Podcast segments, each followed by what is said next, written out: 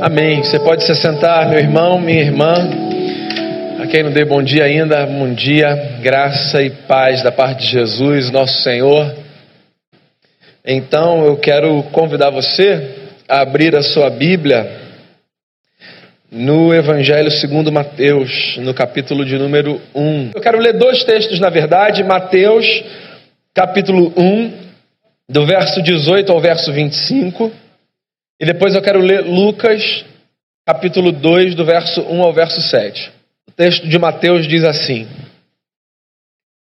Ora, o nascimento de Jesus Cristo foi assim.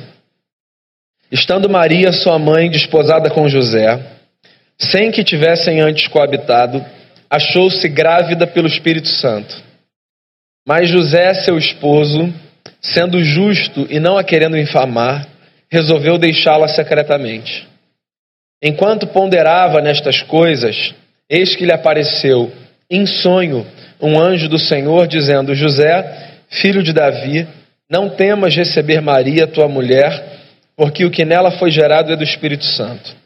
Ela dará à luz um filho e lhe porás o nome de Jesus, porque ele salvará o seu povo dos pecados deles. Ora, tudo isso aconteceu para que se cumprisse o que fora dito pelo Senhor por intermédio do profeta. Eis que a Virgem conceberá e dará à luz um filho, e ele será chamado pelo nome de Emanuel, que quer dizer Deus conosco. Despertado José do sono, fez como lhe ordenara o anjo do Senhor e recebeu sua mulher. Contudo, não a conheceu, enquanto ela não deu à luz um filho, a quem pôs o nome de Jesus. Vamos para Lucas, o Evangelho, capítulo 2, do verso 1 ao verso 7. Naqueles dias foi publicado um decreto de César Augusto convocando toda a população do império para recensear-se. Este, o primeiro recenseamento, foi feito quando Quirino era governador da Síria. Todos iam alistar-se, cada um à sua própria cidade. José também subiu da Galiléia, da cidade de Nazaré, para a Judéia, a cidade de Davi, chamada Belém por ser ele da casa e família de Davi, a fim de alistar-se com Maria, sua esposa, que estava grávida. Estando eles ali, aconteceu completarem-se-lhe os dias. E ela deu à luz o seu filho primogênito, enfaixou e o deitou numa manjedoura, porque não havia lugar para eles na hospedaria. Senhor, que a tua palavra nos seja luz para o caminho, nos seja fonte de fé para a jornada e que ela nos seja instrumento de graça nessa manhã. E cada coração acolha a tua palavra como um bem precioso, como um tesouro, e que ela produza em nós frutos, porque se regada pelo teu espírito pode fazer florescer dentro de cada um de nós frutos de vida. Essa é a minha oração por esse momento, com o perdão dos nossos pecados, em nome de Jesus. Amém. Todo mês de dezembro eu digo a mesma coisa, talvez o mês mais difícil de se pregar no ano seja esse.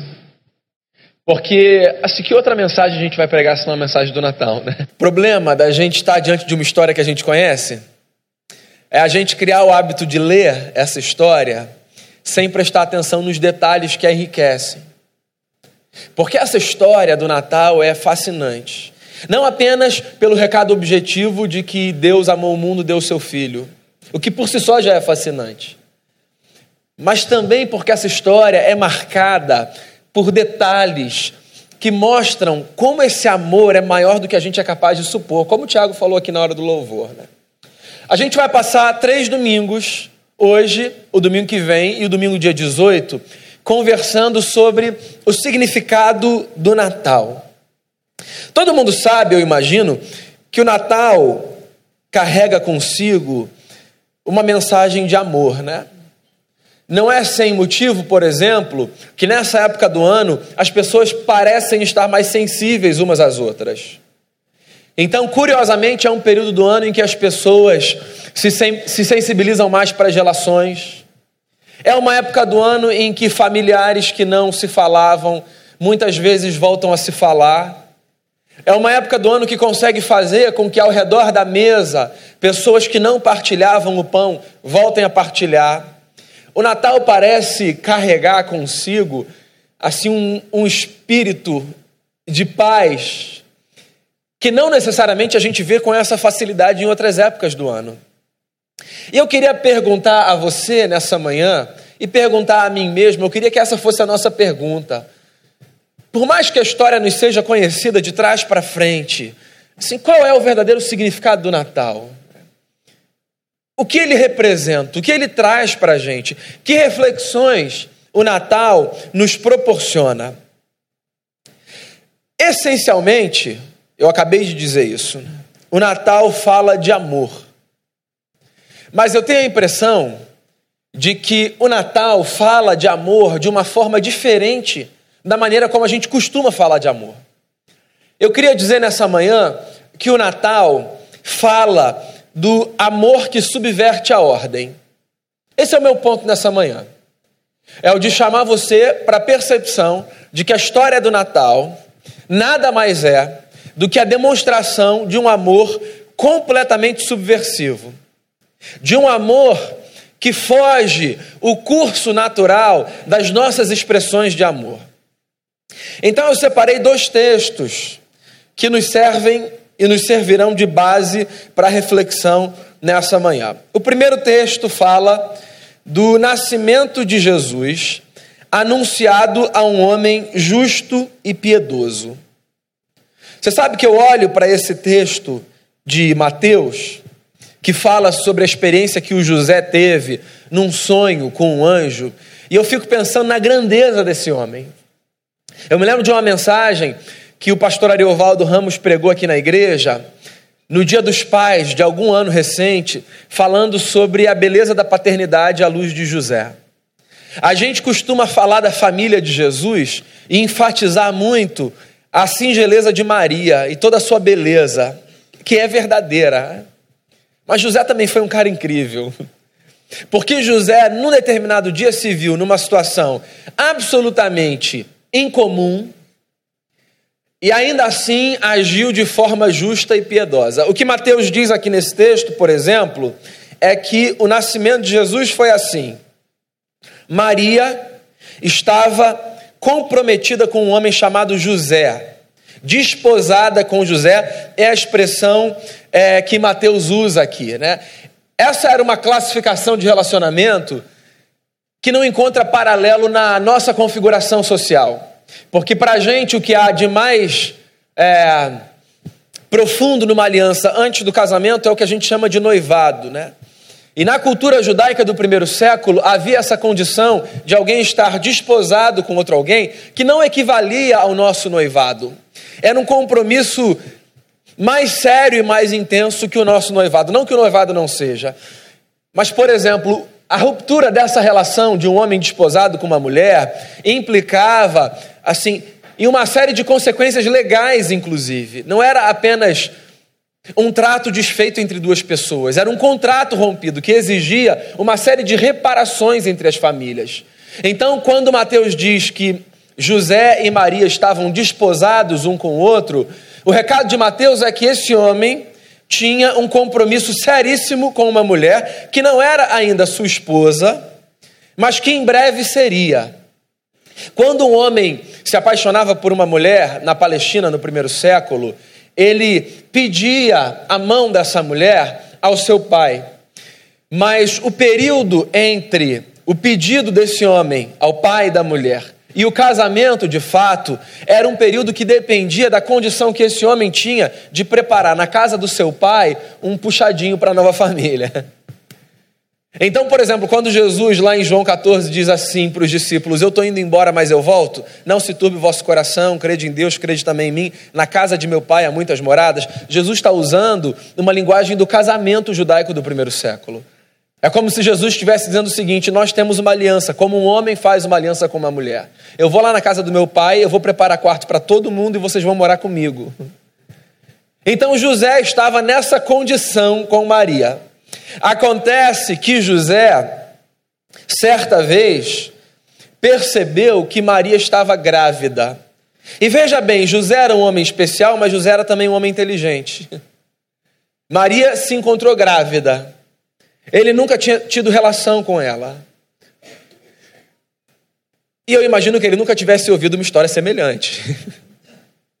Para que ele pudesse pensar de imediato assim: não, tranquilo, foi Deus. Você imagina qual a leitura que esse homem fez, né? De frustração, de decepção. Maria, uma mulher em quem eu confiava, amada, cara, piedosa, me traiu. Porque se essa mulher está grávida, não fui eu, foi alguém. Só que Mateus diz que esse homem era um homem justo e piedoso que não queria infamar sua mulher. E ele faz uma escolha, ele faz a escolha de deixá-la secretamente. É como se Mateus estivesse dizendo o seguinte: esse cara era um cara tão bacana que ele disse assim: Maria vacilou comigo, mas eu vou pagar essa conta. Que todo mundo pense na comunidade que fui eu que a abandonei. Fiz a besteira e abandonei. Que cara bacana, né? Um cara que, por amor, resolve pagar uma conta que ele não devia pagar.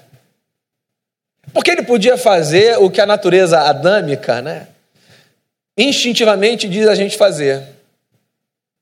Ó, fala para todo mundo, Maria não vale nada, que ela caia na mão da sociedade e viva agora como uma mulher à margem, porque se ela não foi capaz de honrar um compromisso com um homem que nem marido era ainda, assim, ninguém vai ter interesse em assumir uma relação verdadeira com essa mulher. O José podia ter feito uma série de coisas, inclusive aplicar com dureza a lei de Moisés. Porque ela não era esposa dele ainda, mas tinha um compromisso com ele. Se estava grávida, na leitura popular, ela tinha se envolvido com outro homem, uma mulher flagrada em adultério. Já viu essa história na Bíblia? O José era um cara justo e piedoso. Ele resolve sair de cena. Mas Deus é bom. E aí o que Deus faz é ele envia um anjo que aparece para José em sonho e diz assim: José, não tenha medo de receber Maria como tua esposa, porque o que nela foi gerado é do Espírito Santo. Ela dará à luz um filho e lhe porás o nome de Jesus, porque ele salvará o seu povo dos pecados dele. Ora, tudo isso aconteceu para que se cumprisse o que fora dito pelo Senhor por intermédio do profeta. Eis que a virgem conceberá e dará à luz um filho, e ele será chamado pelo nome de Emanuel, que quer dizer Deus conosco. Aí quando José acorda do sono, ele não diz assim: tive um sonho estranhíssimo. Acho inclusive que não veio da parte de Deus. Foi atormentado. Não, ele ouve essa história estranha e ele faz exatamente o que o anjo disse que ele devia fazer. O José era um cara fora da curva. E eu fico imaginando o José e a Maria sonhando e conversando sobre esse menino que ia chegar. Porque assim, um anjo, em suma, aparece e diz para o José: José, fica tranquilo, é Deus que vai morar no ventre da sua mulher. Eu sou pai, eu não sou mãe. Então eu não consigo explicar o que a maternidade faz é, na cabeça e no coração de uma mulher. Nenhum homem é capaz de explicar. Toda mãe diz que é uma experiência assim indizível, né? incalculável. Eu fico imaginando a Maria. Porque a Maria, com todo respeito, mães, com seus filhos maravilhosos, a Maria era mãe, assim, do Jesus, né? Eu fico imaginando ela pensando no privilégio de ser casa de Deus por nove meses. Alguém falando assim, eu vou no templo orar. E a Maria, ah, eu vou só olhar para minha barriga. Eu fico imaginando, assim, o que deve ter passado pela cabeça da Maria e do José, pensando, nossa, assim, esse menino vai ser educado pela gente, Emanuel, Deus conosco. Deus vai morar na nossa casa, mas assim, literalmente, Deus vai dormir no quarto do lado. Eu fico imaginando, inclusive, porque Maria e José eram da mesma raça que a gente, eles supondo uma série de privilégios por ter Deus em casa. Porque a gente faz uma leitura assim, né? A gente faz a leitura de que a presença de Deus nos traz privilégios. E não o privilégio da percepção do eterno, não, estou pensando daquela forma mais assim, material. Assim, às vezes a gente faz uma leitura de que porque a gente tem Deus, assim a gente tem pistolão. e de que as coisas vão funcionar mais para a gente do que para o outro. Então o shopping está lotado, você não comprou presente. Aí você lembra que você tem de ir no shopping dia 23 de noite. E você fala assim: eu vou no Barra Shopping meia-noite, porque o pessoal já vai estar tá saindo. E você descobre que não tem vaga nenhuma nem no Carrefour. Daí, na hora que você está assim, entrando pela fé no estacionamento, você vê alguém saindo assim na porta da entrada. Não é lá na grade, não, sabe? Lá atrás, perto da maternidade. Na porta. Aí você pensa assim também, filho de Deus. Vaga do crente. Eu já ouvi isso diversas vezes. Obrigado, Senhor, vaguinha do crente. A gente supõe que a presença de Deus traz esses tipos de privilégios. Da vaga do crente, da fila menor. Só que a gente não tem esses privilégios. Eu fico imaginando a Maria e o José pensando isso. Você sabe por quê? Porque na cultura religiosa do mundo antigo, inclusive na cultura judaica, a presença de Deus sempre foi, na leitura popular, uma presença que se revelava do lado dos fortes e dos poderosos. Então, Deus sempre foi visto ao lado dos grandes palácios e dos nobres. Por exemplo, quando os judeus esperavam o Messias, o que, que eles esperavam? Um grande general de guerra, um homem forte e valente, com uma capacidade ímpar de liderança, que seria capaz de dar à nação de Israel a projeção que uma nação de Deus precisa ter no mundo. Porque no nosso imaginário, e já tem tempo isso, no nosso imaginário, Deus só combina com uma coisa: com grandeza e com força. Então, Deus necessariamente precisa nos fazer grandes. E aí eu fecho o texto de Mateus. José acordando do sono, tomando um café com a Maria, e conjecturando acerca do menino que ia nascer e de como aquilo seria maravilhoso. Aí eu vou para o texto de Lucas. E o texto de Lucas narra um outro cenário. O texto de Lucas diz o seguinte: que o imperador César Augusto promulgou um decreto e nesse decreto, ele convocava toda a população do império para que cada um voltasse para sua cidade natal, porque ele queria fazer um censo. Então, por causa disso, o José e a Maria, que viviam na cidade de Nazaré, na Galileia, tiveram de fazer uma viagem para a cidade de Davi, do rei, a cidade de Belém, que ficava na Judéia. A Maria estava grávida. E eu imagino que a Maria estivesse naquele período da gravidez em que os médicos recomendam que as mulheres não saiam para muito longe. Porque assim, a qualquer momento, a criança pode resolver nascer. Só que decreto do imperador é decreto do imperador, né, gente? O imperador mandou, está mandado. Daí o José saiu com a sua mulher e expôs a sua família a uma série de riscos. Porque uma coisa é você esperar um bebê no conforto da sua casa, tendo do seu lado os vizinhos que você conhece que podem te ajudar, amigos que se tornaram família. Outra coisa completamente diferente é você estar prestes a dar à luz um filho numa viagem, indo para uma terra que até já foi a sua, mas que agora não é mais, dependendo de generosidade de estranho, dependendo de boa vontade, de uma série de fatores. Só um parêntese aqui, né? A gente faz os nossos planos para a vida ficar ajustadinha, né? Ó, oh, Maria, a gente não vai sair mais daqui de Nazaré, tá? Qualquer coisa, só uma aldeiazinha aqui perto, sem viagem longa porque o menino já vai nascer. Vamos ficar por aqui. Aí coisas acontecem. O, imperador diz: não, cada um para a sua cidade. A vida escapa. há muito fator contingencial operando que nos faz lembrar que os nossos projetos não necessariamente se cumprirão. Isso pode parecer meio frustrante, né? Mas os nossos projetos não necessariamente se cumprem. Por mais bacanas que eles sejam, por mais legítimos que eles sejam, por mais divinos, no bom sentido da palavra, né? Assim, por mais inspirados que eles nos pareçam, não necessariamente os nossos projetos se cumprem, porque tem muita coisa acontecendo na história. Tem muita variável concorrendo. Então, o José sai da sua casa e vai para uma cidade que foi sua, mas que não era mais a sua cidade. E aí acontece o que ele, eu imagino, não gostaria que acontecesse. Chega o tempo de Maria dar à luz o menino Jesus. E eu fico imaginando o José passeando pelas hospedarias de Belém e dizendo assim: Eu preciso de um quarto. A bolsa da minha mulher estourou.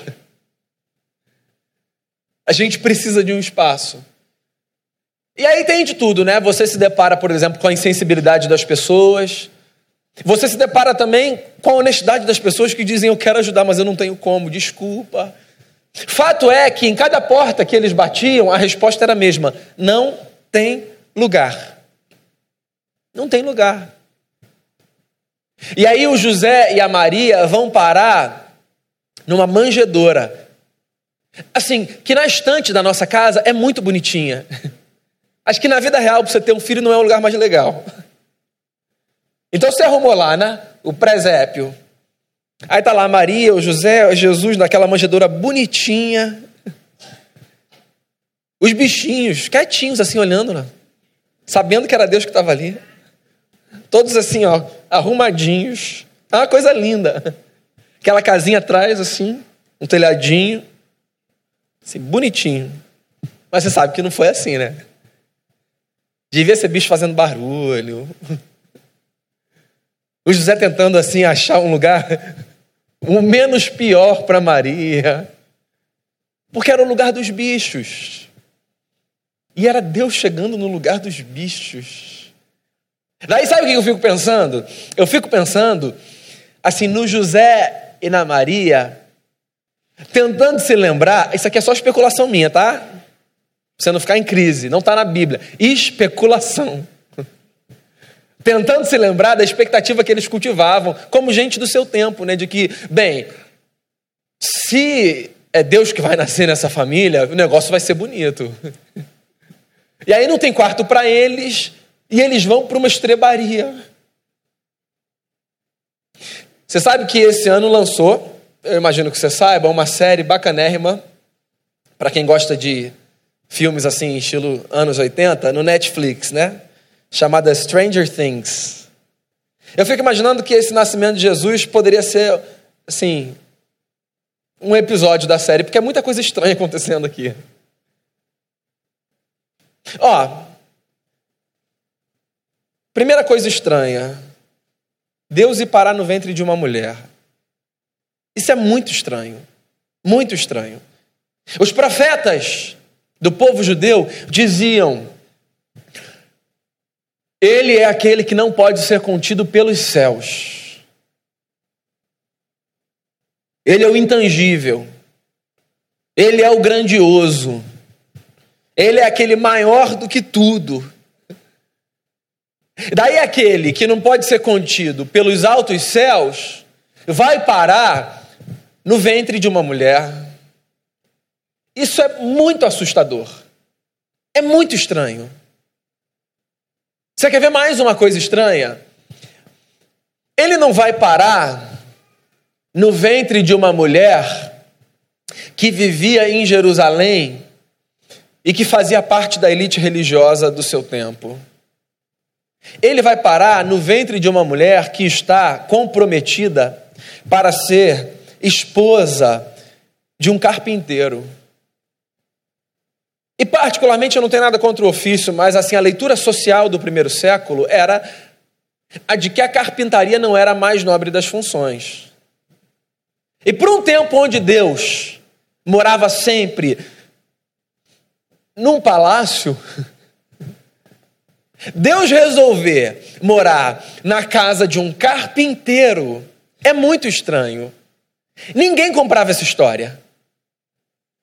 Um Deus que chega e diz assim: escolhi uma família, um homem de Nazaré. Você lembra o que é que disseram sobre Jesus quando ouviram que ele vinha de Nazaré? Nazaré. Por acaso pode vir alguma coisa boa de Nazaré? Porque a leitura dos judeus do primeiro século acerca da sua geografia era muito parecida, vocês me perdoem, com a leitura de muita gente do Brasil do nosso tempo. Tem gente para quem o Brasil se resume ao Sudeste, né? Então, a Palestina para muita gente, se resumia à Judéia. E assim, Jerusalém e cercanias. E aí Deus resolve morar na Galileia, na periferia da periferia, porque a Palestina já era a periferia do império. E a Galileia era a periferia da Palestina, do ponto de vista assim do status. Era o povo mais simples que ficava lá. Os pescadores, povo que fazia rede. Esse povo ia para lá. O povo que tinha futuro do ponto de vista social, econômico e político ia para a Judéia. E aí Deus resolve escolher a Galileia para morar. É muito estranho. Você quer ver mais uma coisa estranha? Deus se servir de uma manjedoura, numa estrebaria. Isso é muito estranho. Como é que não tem quarto para Deus? Deus é VIP, gente. Como é que alguém pode dizer para Deus assim, ó, não, não, não tem espaço? Deus, Deus é aquele para quem a gente sempre dá um jeito. Deus é aquele para quem a gente diz assim, ó, não, não, não, para o Senhor eu vou fazer. É, eu tô, tô meio complicado essa semana.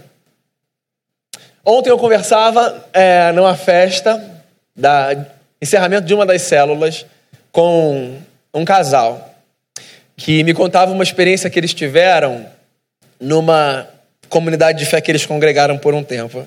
E eles diziam assim: sempre que o pastor queria pedir um favor para eles e queria dar o recado de que era irrecusável, o pastor dizia assim: é, Você pode fazer um favor para Jesus? e aí era coisas do tipo: Você pode ali nas sendas comprar uma graxa para engraxar o sapato? E assim, Jesus Está calçado hoje aqui na igreja? Quando a gente bota Deus assim, né? A gente até muda a postura. Fala, claro que eu vou fazer um favor para Jesus. Quem não vai fazer um favor para Jesus? É igual quando você está conversando com alguém e a pessoa diz assim: não, não, não, mas foi Deus que falou. Bem, eu encerro a conversa aí. Que Deus falou, eu vou falar diferente? Eu? De jeito nenhum. Que petulância. E aí Deus não tem lugar para ele nascer. O que é escandaloso. Ninguém fala, claro, claro. Gente, vamos sair aqui, ó, vamos ficar no quarto ali, ó. Crianças, vocês iam ficar no quarto sozinhos só para vocês, vêm ficar aqui com o papai e com a mamãe que Deus vai nascer no quarto do lado. Ninguém. Isso é estranho. É estranho, irmãos, porque com todo respeito, e me perdoem o escândalo que a frase pode provocar, é estranho porque Deus é absolutamente estranho. O Deus da Bíblia. O Deus da Bíblia é um Deus que sempre fez a opção de surgir do lado do fraco e do vulnerável para mostrar que ele é estranho. A Bíblia é o livro que foi escrito porque um povo que era escravo resolveu contar a sua visão de mundo. Sabia disso, né? Quem escreveu a Bíblia foi um povo que passou 400 anos como escravo da nação mais poderosa do mundo do seu tempo. O Moisés dizer assim, ó, no princípio criou Deus os céus e a terra, é de uma audácia. Porque o Moisés é aquele cara para quem os homens que não têm coração dizem assim: o que, que você está falando aí? Não pode falar nada, não, cara. Você não tem direito a falar nada aqui, não. Que Moisés era um hebreu no Egito. E aí o Moisés começa o livro do Êxodo que para alguns rabinos é o livro mais importante da história deles, e ele começa o livro do Êxodo dizendo assim: Olha, Deus ouviu o clamor do seu povo que gemia no Egito. Isso é completamente subversivo. Um Deus que ouve clamor de escravo. Um Deus que ouve clamor de pobre. Um Deus que vê um povo fabricando tijolo de segunda a segunda, como os hebreus faziam lá no Egito, e um povo cujas lágrimas não representavam nada para os seus opressores. Um povo que, quando pediu para ir fazer festa no deserto para adorar, ouviu do Faraó assim: Ó, vocês estão pedindo para fazer festa? Não deve ter trabalho, né? Aumentar. Agora vocês têm que produzir 10 mil tijolos em vez de 5 e eu não vou dar material para vocês. Vocês que vão buscar. Um povo que não tem voz e nem vez é um povo que não pode contar com divindade nenhuma. Mas o Deus da Bíblia é um Deus estranho, me permitam. Porque é um Deus que faz a escolha de estar ao lado de gente que ninguém quer estar. É um Deus que ouve o clamor de gente cujo clamor parece não representar absolutamente nada. O Deus da Bíblia, quando resolve chegar, resolve chegar se esvaziando para mostrar que ele é igual. O Deus da Bíblia resolve chegar abdicando do seu poder e da sua riqueza para mostrar que veio para ser homem. O Deus da Bíblia, quando resolve chegar, resolve chegar se humilhando porque dispensa privilégios. Dois teólogos do século passado disseram certa vez o seguinte sobre a cruz. Um deles foi John Stott. Se não fosse pela cruz, eu jamais acreditaria em Deus. Como alguém pode adorar um Deus imune ao sofrimento? O outro teólogo foi Dietrich Bonhoeffer, um alemão que ofereceu resistência ao nazismo e que morreu por isso. Bonhoeffer disse o seguinte: só o Deus que sofre é que pode ajudar. Eu gosto, sobretudo, do começo da frase do Stott: Eu nunca acreditaria num Deus que não morresse na cruz. E eu, eu pego essas duas frases para fazer uma analogia com o nosso tema do Natal. Eu nunca acreditaria num Deus que não estivesse disposto a entrar na história. Porque só um Deus que entra na história, entende os nossos dilemas e vive como a gente, pode dizer: Eu amo de verdade vocês. O Natal, meu irmão, minha irmã, é o recado de que o amor de Deus é completamente subversivo, subverte a ordem a lógica humana. O Natal, eu pego carona no meu discurso de domingo passado à noite. É a notícia de que existe um Deus que se dispõe a se sujar por nós. Um Deus que pisa estradas empoeiradas. Um Deus que abraça leprosos. Um Deus que ama pecadores. E que faz refeições com gente para quem todos olham e dizem: essa gente é gente indigna. O Natal não é a notícia de que Deus está em busca de pessoas dignas da sua presença. O Natal é a boa notícia de que existe um Deus que ama de uma forma que ninguém jamais concebeu o amor. Uma coisa estranha, maravilhosamente estranha. Deus se fazendo homem não é tão bonitinho quanto a gente pensa, mas é completamente apaixonante. Porque só um Deus que se faz como nós é capaz de causar no nosso coração a sensação de empatia e de confiança que nós precisamos para a jornada. Que você confie em Jesus de Nazaré. Ele conhece todos os seus dilemas, viveu como você. Que você confie em Jesus de Nazaré. É muito mais do que um menino que chegou na história que a gente celebra quando a gente se reúne para celebrar o Natal é a notícia de que existe no universo alguém que se dispôs a perder para a gente ganhar. Por isso que a gente começou o culto lendo as palavras de Paulo. Tenham em vocês o mesmo sentimento que houve também em Cristo Jesus. Porque ele, sendo Deus, não julgou como usurpação ser igual a Deus Antes, se esvaziou, e tomou forma de servo, figura humana. E a sua disposição para ser servo o levou à cruz. Mas o Pai o exaltou e colocou o seu nome sobre todo nome, para que diante do nome de Jesus todo joelho se dobre e toda língua confesse: Ele é o Senhor. Que o menino cative todos os dias o nosso coração e nos faça perceber: existe um Deus incrível que nos ama de uma forma incompreensível. A gente vai encerrar esse momento ouvindo uma canção que é uma canção belíssima.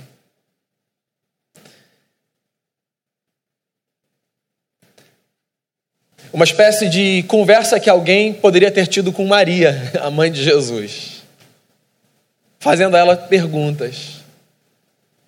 Do tipo, Maria, você conseguia imaginar que o seu filho ia curar um cego? Você podia imaginar que esse menino ia acalmar com as suas mãos uma tempestade? Maria, você podia imaginar que esse menino seria o salvador da humanidade? Maria, quando você beijava o rosto desse menino, você beijava a face de Deus.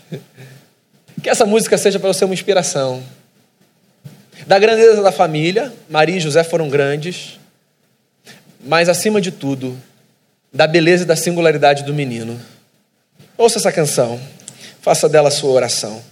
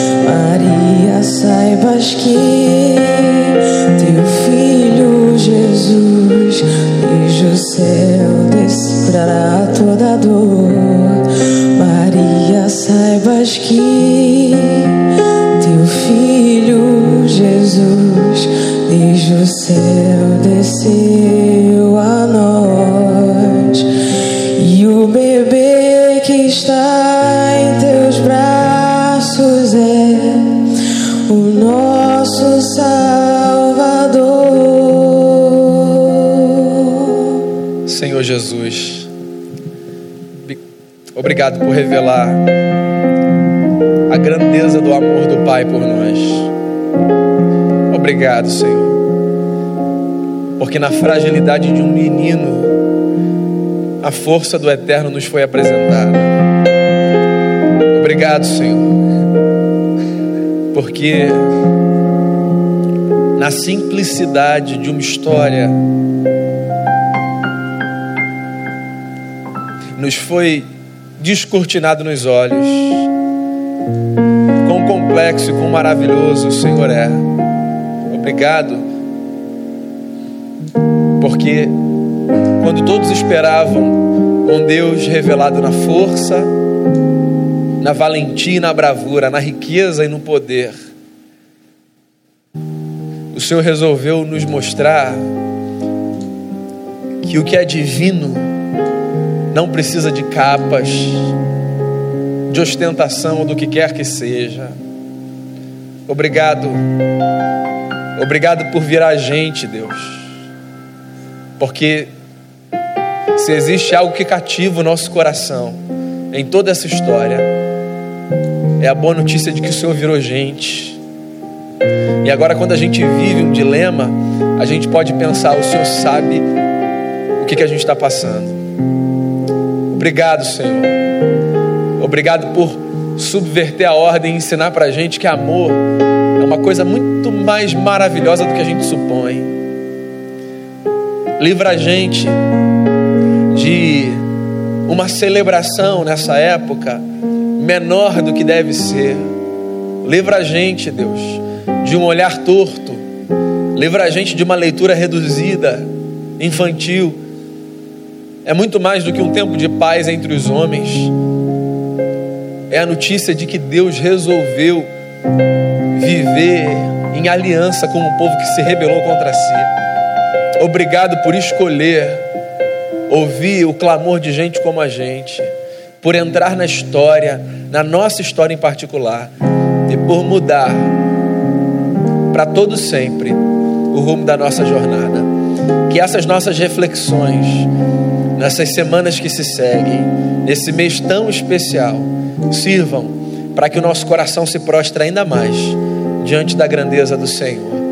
Assim eu coloco o nosso coração diante de Ti, pedindo que a Tua palavra fique dentro de nós, guardada e gravada. Em nome de Jesus. Amém. Amém.